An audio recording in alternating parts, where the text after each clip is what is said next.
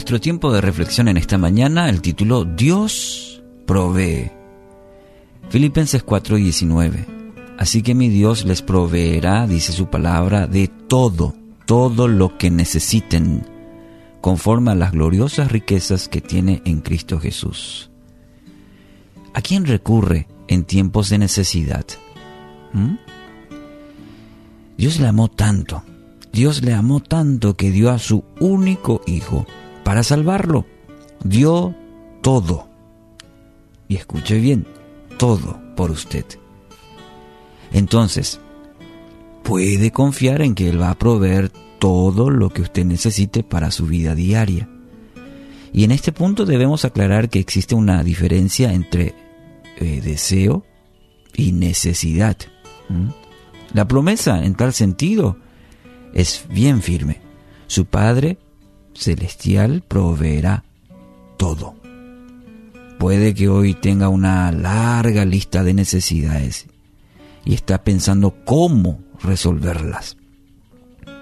Debe caminar en fe, caminar en fe de que su Padre conoce y va a suplir según su voluntad, la voluntad del Padre. Cuando usted confía plenamente, totalmente en Dios, permitirá que Él obre en cada una de ellas porque, dice su palabra, esa es su voluntad. Aunque muchas veces, tenemos que ser sinceros, no entendemos el todo. Nos hacemos preguntas, muchas no hay respuesta, pero, como dice la oración del Padre nuestro, que se haga su, tu voluntad y no la mía. Es descansar en la soberanía de Dios, confiar, como un padre de un niño confía que papá, que mamá van a estar presentes, van a, van a suplir. Asimismo es el hijo en el ámbito espiritual. Mire, una de las mayores riquezas que podemos recibir de parte de Dios es el valor. Sí, de parte de Dios es el valor. Y cuando desarrollamos una vida íntima, lo que estábamos mencionando al principio, atrios, intimidad, comunión, cuando desarrollamos justamente esa vida íntima con Dios, Él nos reviste de valor, Dios te reviste de valor para enfrentar cualquier necesidad que uno tenga. Dios reviste. Y esa es una de las mayores riquezas, bendiciones que podemos tener. No es lo tangible, las bendiciones no necesariamente se refiere a lo material. La mayor bendición que podemos tener es que Dios nos reviste de valor para poder enfrentar cualquier necesidad que tengamos. Mire lo que dice el salmista en el capítulo 18, versículo 32. Solo tú me llenas de valor y me guías por el buen camino solo tú, me llenas de valor y me guías por el buen camino.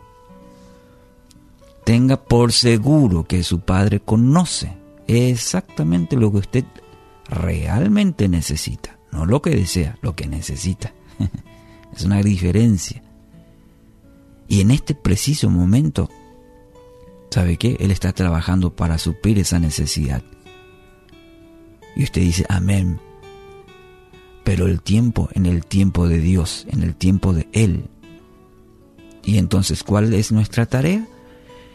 Bueno, nuestra tarea es confiar plenamente en Él. Muchas veces eso significa esperar en Él. Y esa parte como que muchas veces nos cuesta, ¿verdad? Esperar en Él. Confiar es aprender a esperar en Él, el tiempo de Él. Así que hoy no se desespere, confíe, espere en Dios. Es una obediencia confiada de poder mantener los ojos en Dios y no en la circunstancia. Ponga sus ojos en Jesús, no en la situación, no en aquello que lo, lo, lo, tiene atado, lo tiene ansioso, preocupado. No ponga sus ojos en ello, Hoy levante la cabeza, ponga sus ojos en Dios y confíe obedientemente a Él. Así que hoy es, es este versículo, quiero regalar a su, a su vida, quiero regalarle para que se para que fundamente su día, su propia vida, diría, en esta promesa.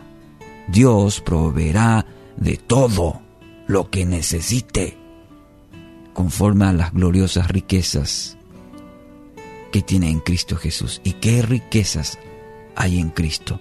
En esa relación que usted puede tener, no en lo que usted pueda tener, amasar, tener acumulado. La mayor riqueza que usted puede tener hoy en su vida es tener a Cristo Jesús. La promesa dice que Él, por algo dice, busquen a Dios, su justicia, primeramente, y el resto vendrá por añadidura. Y conste que esta añadidura se refiere más a, bendiciones espirituales, porque lo demás es pasajero. Así que hoy, eh, que esta promesa le permita vivir seguro, ¿sí? Que esta promesa en la palabra le permita estar confiado que Dios tiene lo mejor para usted.